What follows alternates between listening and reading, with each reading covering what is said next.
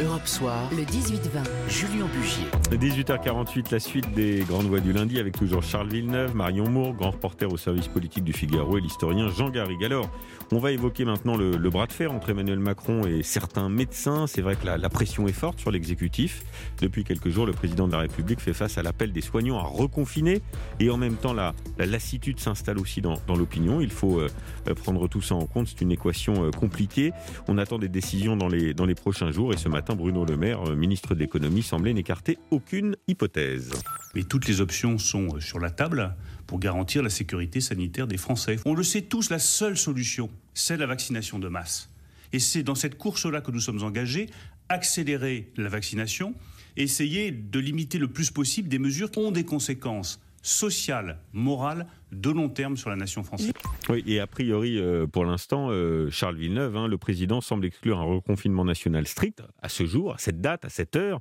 On nous dit qu'il continuerait à privilégier l'idée de, pousser les murs et de jouer la montre en accélérant la, vaccination. On verra, car la vérité d'un jour n'est pas forcément celle de, dans trois jours, mais euh, à aujourd'hui, à date, comme on dit, c'est cette hypothèse qui est privilégiée. Et je crois que ce qui va consolider sa détermination, justement, de ne pas confiner tout le pays, c'est qu'un certain nombre de Français et pas, et quand même, il y en a près de 35 à 40 millions, qui pour l'instant ne méritent pas, si j'ose dire, le confinement total. Il faut quand même pas les oublier, on n'en parle jamais.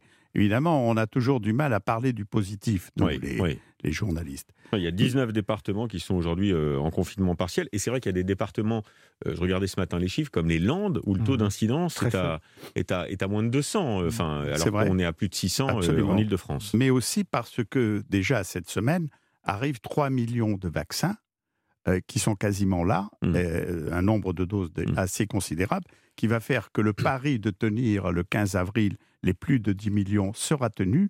Et il est vraisemblable qu'on est sur une marche de, deuxième cap euh, au mois de mai de 20 millions et 30 millions en juin. Et l'apport, l'intervention, c'est pas anodin, l'intervention de Thierry Breton, qui, lui, de toute façon, a été mobilisé pour essayer de remuer les laboratoires pour que les livraisons se fassent réellement. Et je crois que c'est là-dessus hmm. qu'il va. Et il va faire face, d'ailleurs, son, son déplacement, je crois que c'est aujourd'hui, qui va à Créteil, à Montdor, euh, qui est un vaste hôpital euh, extrêmement euh, euh, valable, compliqué, tout ce qu'on veut. Je le connais un peu, c'est pour ça que je dis compliqué, parce que je, m'y perds souvent. mais, et donc, il, va, il va, si vous voulez. Mais alors, ce je dirais qu'il y a un petit ennui quand même, un petit souci, je termine, c'est qu'au début, on a suivi scrupuleusement le, conseil des scientifiques. Hmm.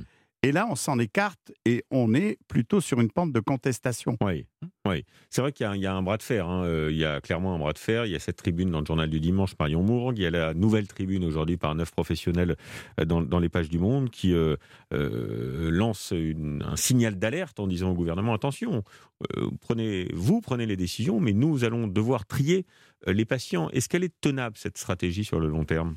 Euh, sur le long terme, non, c'est une question de 48-72 heures avant que Emmanuel Macron, visiblement, reprenne des décisions.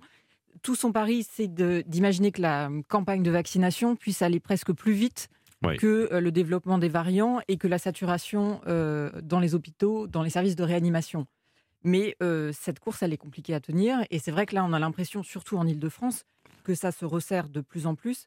La question, c'est est-ce que mercredi, avec justement les chiffres qu'il aura, Emmanuel Macron, Hmm. au moment du Conseil euh, euh, sanitaire, en même temps, c'est compliqué de prendre la décision de façon unilatérale de confiner la France stricte comme au printemps dernier. Même politiquement, c'est quasi impossible. Pas de bonne solution parce que sinon, s'il y en avait une, euh, chaque pays hmm. européen l'aurait appliquée et Emmanuel Macron n'aurait pas hésité. Donc, c'est de toute façon très compliqué. C'est l'équilibre entre évidemment chaque la santé, la santé psychique, chaque pays européen a joué sa stratégie quand même. Hein. Reconfinement plus strict au moment de Noël, plus souple chez nous, euh, couvre-feu 18 heures, non fermeture des écoles en France, fermeture des écoles en Grande-Bretagne, en Allemagne, en Italie. À éradiquer le virus. N'a bien, réussi. Euh, l'enjeu, euh, et ça, ça va se voir quand même à la fin, c'est celui qui en sortira le premier de cette période de, confinement partiel ou, total. Oui, mais j'ai l'intuition que de toute manière, on voit bien, y compris les difficultés aujourd'hui de la Grande-Bretagne pour la deuxième vaccination euh, toute solution, en tout cas européenne. Je mets de côté ce qui s'est passé en Chine aux États-Unis ou en Israël. Mais en Europe, on voit bien que toutes les solutions ont leur revers. Pour ce qui est d'Emmanuel Macron, à mon sens, il était prisonnier du Paris du, 29 janvier, euh, d'une, du dogme de l'infaillibilité présidentielle, qui reste quand même quelque chose de très fort en, France, c'est-à-dire qu'il est prisonnier de son Paris, mais euh, le, il, n'est pas maître des horloges. Hmm. Il l'a même, il l'a lui-même bah avoué. Donc on voit bien que c'est une navigation à vue. Il y a quand même un signal qu'a envoyé le président de la République jeudi soir, hein, quand il dit euh, j'ai pas de mea culpa à faire, j'ai aucun remords, j'ai aucun constat d'échec. Nous avons pris, quand il dit nous, c'est en l'occurrence moi, président de la République et l'exécutif, la bonne décision. C'est le dogme de l'infaillibilité présidentielle. Un président mmh. ne doit pas faire de, de mea culpa. Euh, le général de Gaulle ne faisait pas de mea culpa. Sauf Angela Merkel. Voilà, parce que, la chancelière Angela Merkel n'est pas présidente. Oui, mais, elle, elle a été élevée par un, par un pasteur euh, protestant de l'Allemagne de l'Est elle a tout à fait une autre éducation sur le plan religieux. La culture française est un peu différente de l'arrogance française. C'est peut-être cette phrase qui sera reprochée à Emmanuel Macron, parce qu'à la limite, les Français comprennent qu'il est obligé d'évoluer dans sa prise de décision euh, d'une semaine sur l'autre. Mais ce côté très catégorique, au moment où, vous l'avez bien rappelé, les scientifiques poussent derrière en disant c'est urgent, c'est euh, très alarmant la situation, c'est peut-être ce côté euh, catégorique qui mm. sera peu apprécié sur le long terme. Oui, et puis il y a euh, une situation qui est propre à l'île de France, vous l'avez rappelé tout à l'heure, Charles Villeneuve, euh, aux Alpes-Maritimes, euh, à la région Hauts-de-France, mais ça n'est pas la France. Ça n'est pas la France. Pour l'instant, il y a 22 millions de, Français qui sont concernés par ces zones très très tendues, où, où il y a des, des, embouteillages forts dans les services de réanimation, mais il reste deux tiers des Français derrière. Donc euh, le confinement national, il est compliqué à décider en l'état actuel des choses.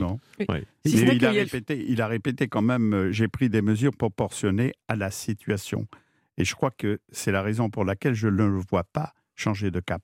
Hmm.